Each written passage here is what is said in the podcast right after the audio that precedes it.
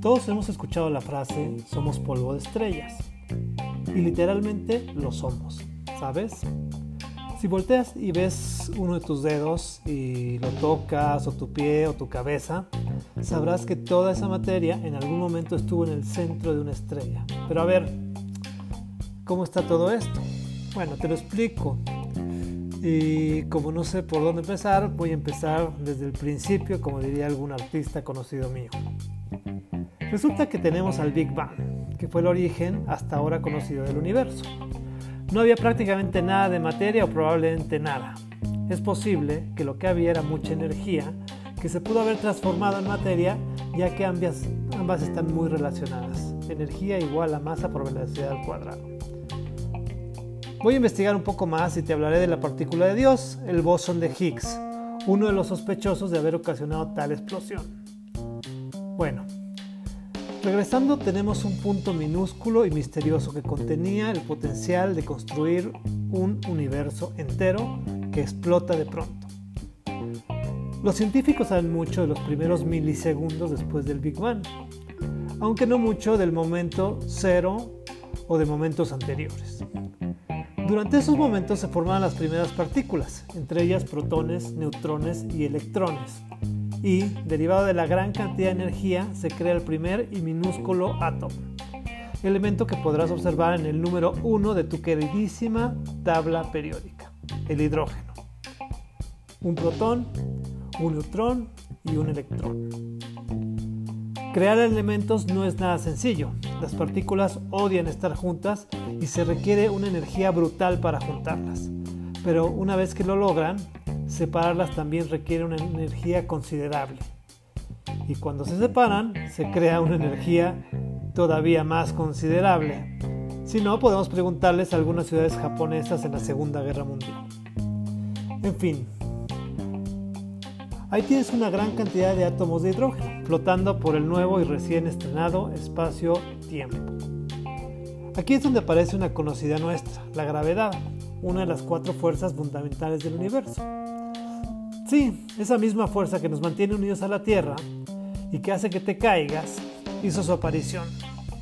La colosal cantidad de átomos de hidrógeno comienzan a ser atraídos entre ellos por la mismísima gravedad y se, compactan en formas semiesféricas. La gravedad no deja de actuar continuamente y como son tantos los átomos, la atracción es muy intensa entre ellas. Sin embargo, ¿recuerdas que te dije que los átomos no les gusta estar juntos? Estos se comienzan a repeler y al hacerlo genera una gran cantidad de movimiento de las partículas en cuestión, algo así como un baile muy intenso de partículas. ¿Y qué sucede? Recordarás cuando hay mucho movimiento de partículas. Tienes 3 segundos para responder. 3, 2, 1, acertaste. Se genera calor.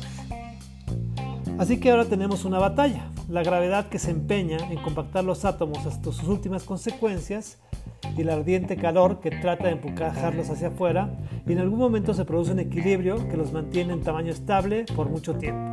A esto se le llama estrella.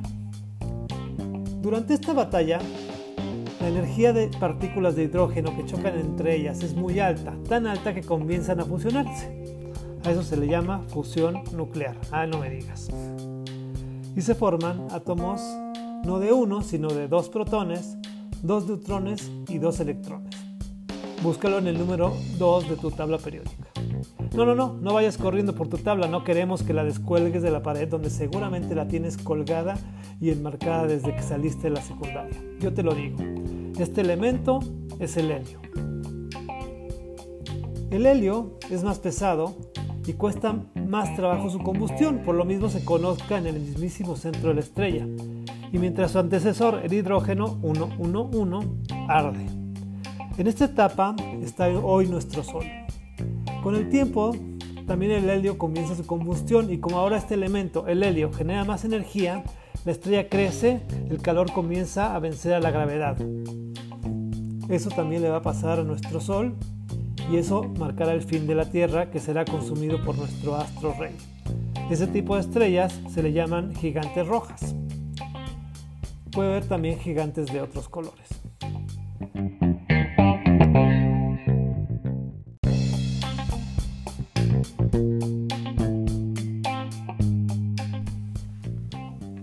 Las estrellas en algún momento comienzan a perder combustible. Conforme se van consumiendo sus elementos, y la gravedad entonces contraataca, ganando esta vez la batalla. De aquí, varios destinos les pueden deparar a los brillantes astros. Destino 1. Se compactan otra vez, convirtiéndose en estrellas más pequeñas y más densas. Las conoces como enanas blancas, enanas marrón, etc. Y comienzan a producir más elementos químicos. Algunas estrellas, mayores a dos y medio veces el tamaño de nuestro Sol, pueden seguirse compactando aún hasta convertirse en una minúscula esfera con la masa de toda una estrella completa, y a esto se le llama agujero negro, donde la gravedad es tan intensa que ni la luz puede escapar. Y otras cosas muy interesantes suceden, de las cuales le estaré hablando en otro capítulo de esta serie. Destino 2. Explotan. Algunas lo hacen con una fuerza moderada, y puedes ver algunas imágenes de ellas si buscas en internet nebulosas planetarias. Otras, mucho más densas o masivas, eh, producen una explosión llamada supernova, que es gigantesca y libera mucha, muchísima energía. Remanentes de esta explosión también pueden quedar compactados y convertirse en estrellas de neutrones. La densidad de una estrella de neutrones es tan alta que si tomaras una cucharadita de esa estrella y la depositaras en el planeta Tierra, esta perforaría el planeta de un lado al otro y de aquí también se puede producir agujeros negros.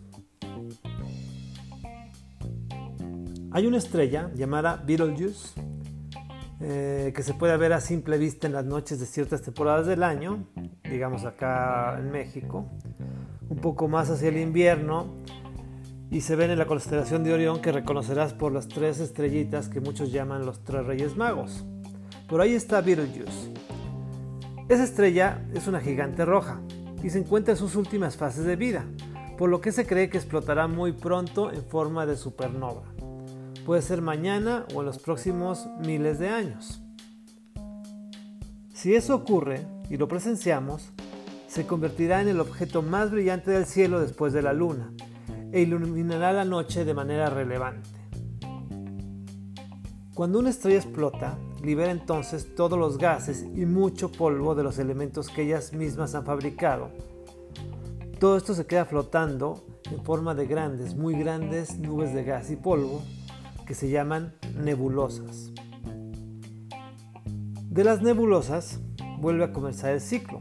El gas y el polvo se atraen y se vuelven a producir estrellas, los remanentes se convierten en planetas, lunas, asteroides, etc. Durante la historia del universo, este ciclo se ha repetido unas cinco veces, por lo que estamos viviendo la quinta generación de estrellas. Podríamos decir que son estrellas recicladas. El planeta Tierra se formó de todo este polvo que produjeron las estrellas. Y ese polvo también formó a los seres vivos, a los animales, a ti y a mí. Somos polvo de estrellas.